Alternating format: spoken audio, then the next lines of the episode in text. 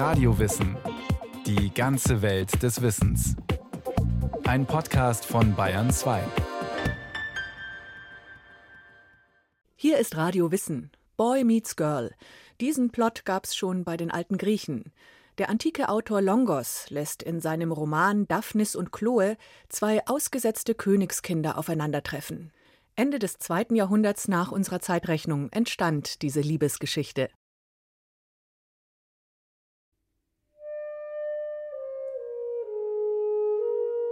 Es war sein Haar aber schwarz und voll, sein Leib aber von der Sonne gebräunt, so dass man die Farbe für den Schatten des Haars halten mochte.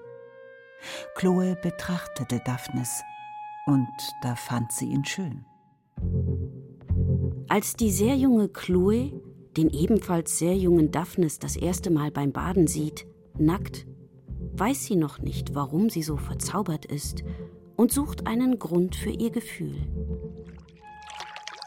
Weil er ihr aber jetzt zum ersten Male schön erschien, hielt sie das Bad für den Grund der Schönheit.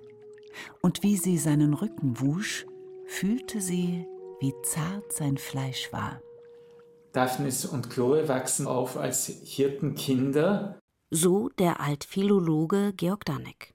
Wenn sie dann in die Pubertät kommen, treffen sie aufeinander und bei der ersten Gelegenheit geht es zuerst bei Chloe Kicks und sie ist verliebt und wenig später passiert dasselbe den Daphnis auch und die beiden wissen überhaupt nicht, was mit ihnen los ist. Genau dieses Erzählelement, dass die beiden völlig ahnungslos davon sind, was ihnen geschieht, unterscheidet die Geschichte von den wenigen anderen überlieferten antiken Romanen. Hauptgrund ist der Handlungsort, die Umgebung, die Longos der Autor für seine Protagonisten wählt.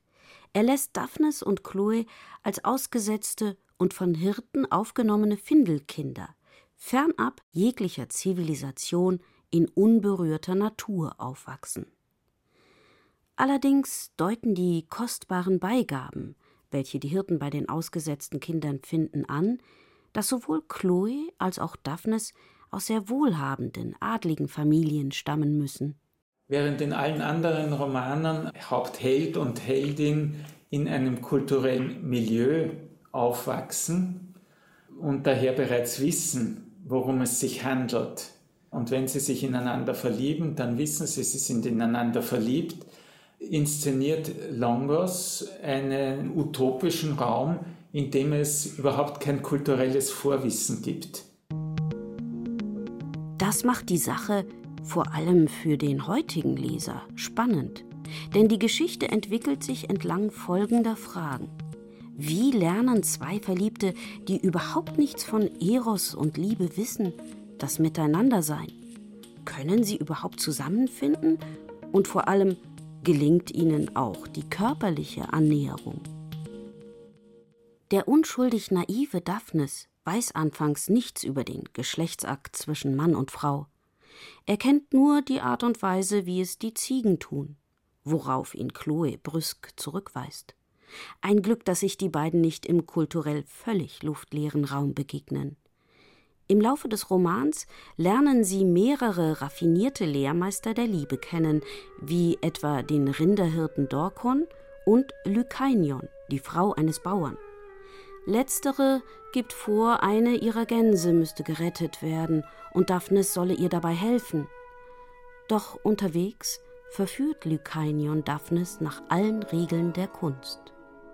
So wie er sich hingesetzt und geküsst und sich niedergelegt hatte, merkte sie, dass er zum Werk imstande war in schwellender Lust, und da richtete sie den auf der Seite liegenden auf, bettete sich unter ihn und führte ihn kunstfertig auf den gesuchten Pfad. Als Schauplatz wählte Longos die griechische Insel Lesbos. Georg Danek und sein Verleger Onjay Zikan haben in ihrer gemeinsamen 2018 erschienenen Übersetzung des Romans auch Landkarten eingefügt mit allen wichtigen Handlungsorten. Mytilene, die antike Hauptstadt der Insel Lesbos, entspricht dem heutigen Mytilini. Lesbos wird mit Sappho assoziiert und Sappho war ja eine Liebesdichterin. Deswegen ist es durchaus logisch, dass ein Liebesroman in der Heimat dieser Liebesdichterin verortet ist. Und auf der anderen Seite, Lesbos galt auch als die Insel der Musik und der Dichtung, wieder über Sappho. Und das ist eindeutig der musikalischste und poetischste Roman, den wir haben. Sapphos Biografie konnte aufgrund einiger überlieferter Informationen lose rekonstruiert werden. Sie lebte zwischen 630 und 570 vor Christus, stammte aus einem mytilenischen Adelsgeschlecht, hatte eine Tochter und lehrte junge Menschen Poesie, Musik und Tanz. Ihr Werk, das leider zu großen Teilen verloren ging, umfasste Gedichte, Liebeslieder und Götterhymnen. Im Gegensatz zu Sapphos Leben ist über Longos überhaupt nichts überliefert. Auch keine weiteren Werke. Sein Roman wird vage in das Ende des zweiten Jahrhunderts nach Christus datiert. Georg Danek? Man hat versucht zu recherchieren in der modernen Forschung. Man hat gemeint, gewisse Spuren zu finden, dass eine Familie Longos auf Lesbos in einem fraglichen Zeitraum tatsächlich ansässig war, eine Familie von gesellschaftlich hohem Status.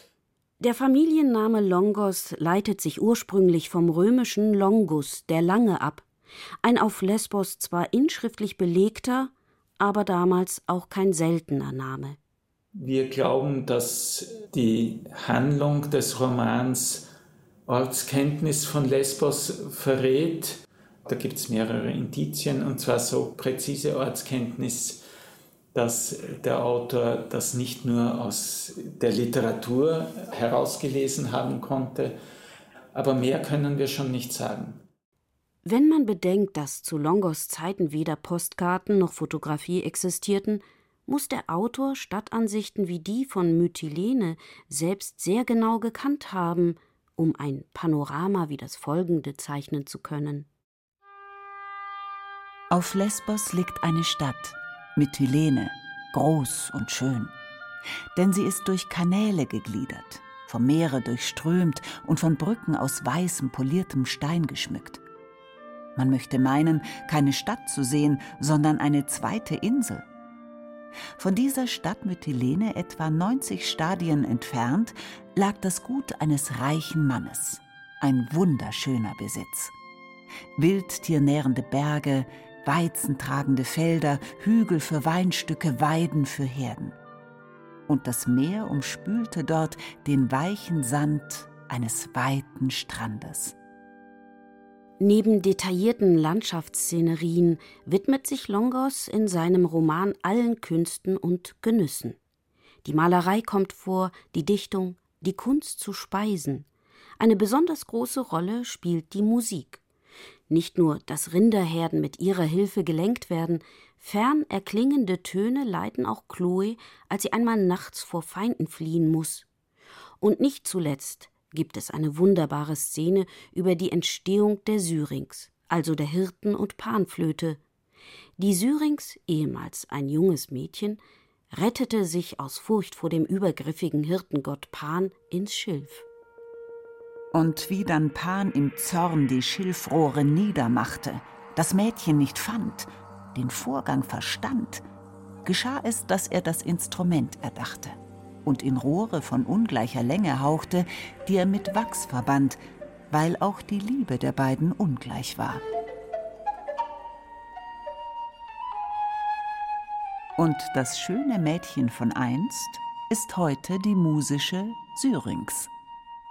Übrigens, die Erfindung der Syrinx ist ein Mythos, der sich bereits in anderen antiken Texten, etwa auch in Ovids Metamorphosen wiederfindet.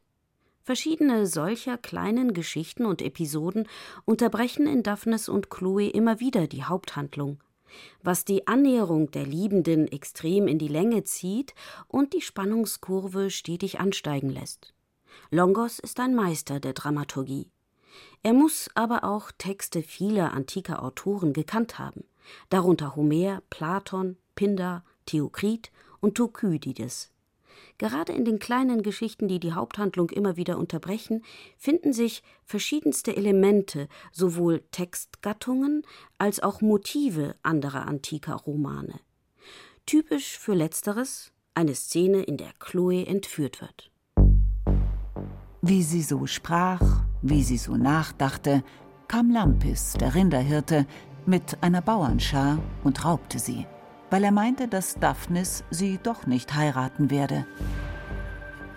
Was sich hier auf etwa zwei Seiten ereignet, der Raub der Heldin, eine Art Brautentführung, sowie ihre Rettung, das Wiedersehen mit ihrem Geliebten, entspricht in anderen antiken Romanen der gesamten Haupthandlung. Andrzej Zikan, Altphilologe und Verleger. Die anderen Romane, die aus der Antike überliefert sind, handeln fast immer davon, dass ein Liebespaar getrennt wird. Zum Beispiel wird die Heldin von Piraten entführt und der Held und die Heldin suchen sich dann auf der ganzen Welt und unternehmen große Reisen. Und zum Schluss finden sie einander wieder und können endlich heiraten. In Daphnes und Chloe gibt es gleich mehrere, dafür kleinere Rettungsszenen.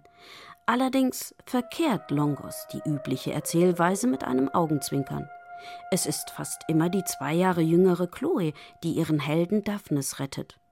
Nicht nur verschiedene Anspielungen auf andere Abenteuer, Liebesgeschichten, auch Elemente der antiken Komödie verwebt Longos geschickt in seinen Text. Außerdem tauchen Erzählelemente auf, die ihren Ursprung im Mythos haben, wie etwa das Motiv der ausgesetzten Kinder, die zunächst von Tieren gesäugt werden. Einige Figuren und Landschaftsmotive gehen auf die Bukolik, die Hirtendichtung, vor allem Theokrits Idyllen zurück. Und nicht zuletzt spielt auch die Geschichtsschreibung eine wesentliche Rolle. Der antike Roman ist insofern aus der Geschichtsschreibung entstanden, weil er eine Art Geschichtsschreibung über Privatschicksale ist. Es ist nicht eine Geschichtsschreibung über etwas ganz Großes, über irgendwelche Staatsereignisse und Kriege, sondern über das Schicksal von zwei Menschen und was ihnen so passiert. Und sehr oft werden in den antiken Romanen diese Geschichten des wunderschönen Jünglings und der wunderschönen Jungfrau dadurch beglaubigt, dass echte historische Ereignisse eingeflochten werden in die Romane. Auch Longos bedient sich solcher Beglaubigungsstrategien, Verweise auf reale Ereignisse oder Dokumente. Gleich zu Beginn des Romans findet sich eine typische Beglaubigungsszene. Der Erzähler behauptet, er habe auf Lesbos im Hain der Nymphen ein Gemälde gesehen, auf dem genau das dargestellt sei, was er im Folgenden berichten werde die Liebesgeschichte zweier Findelkinder. So folgten auch viele Fremde dem Ruf und kamen hierher, flehten den Nymphen um Schutz und betrachteten das Bild. Auf diesem waren Frauen zu sehen, gebärend, und andere Frauen, die ein Kindlein in Wickeltuch hüllend, und ausgesetzte Kindlein und sie säugende Weidetiere, sie bergende Hirten dann ein junges Paar zusammenfindend. Ein Angriff von Räubern, ein Einfall von Feinden, viel anderes auch, und alles von Liebe erfüllt. Ein Gemälde als Zeugnis für die Glaubwürdigkeit der Geschichte. In Wirklichkeit ist das natürlich ein literarisches Spiel und die ersten Leser und Leserinnen des Longos haben dieses Spiel sicher schon durchschaut. Für die antiken Leser muss es ein ungeheures Vergnügen gewesen sein, all die Erzählintarsien und Verkehrungen aus anderen antiken Texten in ähnlicher oder parodierter Form wiederzuerkennen. Was wissen wir über die antiken Leserinnen und Leser? Wer war Longos Publikum? Georg Danek? Wir können also nur versuchen, unsere Rückschlüsse zu ziehen, in erster Linie aus den Werken selbst. Die meisten Romane waren nicht so raffiniert und so perfekt stilisiert wie unser Longos. Die Leserschaft war sicher sehr breit aufgestellt und es ist um banales Lesevergnügen gegangen. Andererseits die Spitze, die wir erhalten haben, das war besondere Spitzenqualität und die hat sich eindeutig an ein sehr gebildetes Publikum gerichtet. Besonders raffiniert ist bei Longos auch die Sprache. Nicht nur, dass sein Roman in rhythmisierter Prosa geschrieben ist, ein bewusster Wechsel zwischen betonten und unbetonten Silben, er spielt auch mit Parallelismen wie gleichklingenden Satzanfängen und Reimen. Reim ist etwas, was es in der antiken Dichtung nicht gibt. Dichtung wird nie dadurch definiert, dass gereimt wird. Das ist ein Stilmittel, das ausschließlich in der Prosa bewusst angewendet wurde. Und Longos wieder treibt das auf die Spitze, so dass er immer wieder gepaarte Ausdrücke, Satzpaare verwendet, die ungefähr gleich lang sind und auf dieselbe Silbe enden. Georg Danek und Ondřej Zikan ahmen in ihrer Übertragung erstmals in der Geschichte der Longos-Übersetzungen diese Elemente auch im Deutschen nach. Eine sehr sinnliche, musikalische Übersetzung, wie etwa hier eine Beschreibung der Nymphenstatuen. Die Füße unbeschuht, die Arme bis zu den Schultern nackt, das Haar bis zum Nacken gelöst, die Hüften von einem Gürtel umbunden, die Augenbrauen von Lächeln umwunden. Übrigens hatten die Griechen keine Gattungsbezeichnung für Texte, die wir heute Roman nennen. Insgesamt sind auch nur mit Longos, Daphnis und Chloe fünf antike Romane vollständig überliefert. Es hat wahrscheinlich dann einen großen Ausleseprozess gegeben. Was ist es wert, weiter abgeschrieben zu werden? Von der Spätantike ins Mittelalter hinüber und weiter durch das ganze Mittelalter hindurch. Antike Literatur wurde in Form handschriftlicher Kopien weitergegeben. Im Mittelalter waren es fast ausschließlich die Klöster, also Mönche, die solche Abschriften verfassten. Und das war vielleicht eine Art Filter geradezu, dass viele Romane als nicht geeignet erachtet worden sind, weitergegeben zu werden, weil sie in einem christlichen Milieu moralisch fragwürdig waren, zu anzüglich, zu sexuell offenherzig oder einfach moralisch insgesamt nicht nachahmenswert. Aber genau wissen wir es nicht. Wir können nur spekulieren, was die Gründe dafür sind. Einiges spricht für den erotischen Inhalt. Denn in einer bis heute erhaltenen Abschrift aus dem 13. Jahrhundert, dem sogenannten Codex Florentinus Lauretianus, hat der Schreiber Longos Roman zwischen Kirchentexten versteckt. Die Abschrift beginnt und endet mit christlicher Literatur. Dazwischen finden sich neben Daphnis und Chloe zwei weitere erotische Romane. Die Autoren Xenophon von Ephesos und Chariton. Alles in winziger Schrift notiert. Das Format des Büchleins, das drei antike Romane plus Kirchenliteratur umfasst, ist so klein, dass man es völlig unauffällig unter einer Mönchskutte verstecken und überall hin mitnehmen konnte. Erotik, denke ich, wird in der antiken griechischen Kulturliteratur normalerweise sehr einfach definiert als sexuelle Anziehungskraft und ist über die Jahrhunderte hinweg von der Archaik über die Klassik, über die hellenistische Dichtung normalerweise immer gesehen worden als eine Art Einbahnstraße. Eine Sichtweise, die auch in verschiedenen Texten Platons auftaucht, etwa im Symposion und in Phaedros.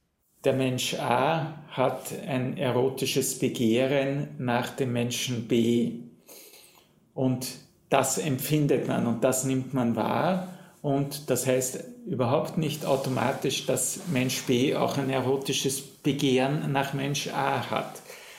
Platon hat das dann in seinen philosophischen Interpretationen daraufhin ausgelegt, dass sich zumindest ein sekundäres Begehren des Menschen B entwickeln kann, aber das wird immer sekundär bleiben. Und da Platon immer nur über homoerotische Liebe gesprochen hat und immer nur über die Beziehung zwischen einem erwachsenen Mann und einem Jüngling, einem Heranwachsenden oder deutlich Jüngeren jedenfalls, war das immer ein hierarchisches Gefälle. Ganz anders Daphnis und Chloe. Die beiden sind einander ebenbürtig. Es gibt keine Hierarchie. Was sich sogar in den kleinsten Details zeigt. Longos legt etwa großen Wert darauf, die Stellung der Namen immer wieder abzuwechseln. Schreibt er einmal Daphnis und Chloe, tauscht er das nächste Mal die Reihenfolge der Namen und spricht von Chloe und Daphnis. Im Roman, aber wahrscheinlich überhaupt in der Zeit, in der die meisten Romane geschrieben worden sind, das heißt erst in der römischen Kaiserzeit, hatte sich bereits ein Gegenmodell entwickelt, nämlich ein Gegenmodell der echten gegenseitigen Liebe. A liebt B und B liebt A. Bei Daphnis und Chloe kommt die gegenseitige Anziehung sehr deutlich zum Ausdruck, indem beide vor Sehnsucht nach dem anderen liebeskrank sind. Die Liebe ist bei Longos zunächst mit einem Mangel verbunden, der andere fehlt, und es gibt ein Begehren, das gestillt werden will. Chloe denkt genau darüber nach. Einmal kamen ihr, als sie allein war, folgende Worte in den Sinn. Jetzt bin ich erkrankt, weiß aber nicht an welcher Krankheit. Ich habe Schmerzen, aber keine Wunde. Ich bin traurig, hab aber keins meiner Schafe verloren. Ich brenne, und doch sitze ich im tiefen Schatten. Auch Daphnis und Chloe finden am Ende des Buchs das wahre Heilmittel gegen die Liebeskrankheit. Daphnis und Chloe aber legten sich nackt gemeinsam nieder. Sie umarmten und küssten einander, blieben in dieser Nacht noch länger wach als die Eulen. Und Daphnis tat etwas von dem, was ihn Lykainion gelehrt hatte. Und da erfuhr Chloe zum ersten Mal, dass das, was sie am Waldesrand getan hatten, nur Hirtenspiel war. War der Roman in der Antike eine Art Liebesratgeber, wie es Longos in seiner Einleitung andeutet? Hier hält der Autor fest, dass sein Schreiben all jenen eine schöne Erinnerung schenken soll, die das Gefühl der Liebe bereits kennen, aber dass es auch als eine Einführung in die Liebeskunst für diejenigen gedacht ist, die noch unerfahren sind. Man kann es als eine Art Liebesratgeber tatsächlich lesen, allerdings würde ich doch sagen, für 99 Prozent der Leserschaft war das ein ironischer Liebesratgeber, weil man liest es eher aus der ironischen Perspektive. Die zwei Jungen, die zwei fast noch Kinder, wissen nicht, wie es geht und sie kommen nicht und nicht drauf, wie es funktioniert, wo doch jeder Mensch auf der Welt weiß, wie es funktioniert. Das war Radio Wissen ein Podcast von Bayern 2. Autorin dieser Folge Astrid Meierle. Regie führte Christiane Klenz. Es sprachen Ann-Isabel Zils und Rahel Comtes. Technik Wolfgang Lösch. Redaktion Andrea Breu. Wenn Sie keine Folge mehr verpassen wollen, abonnieren Sie Radio Wissen unter bayern2.de slash podcast und überall, wo es Podcasts gibt.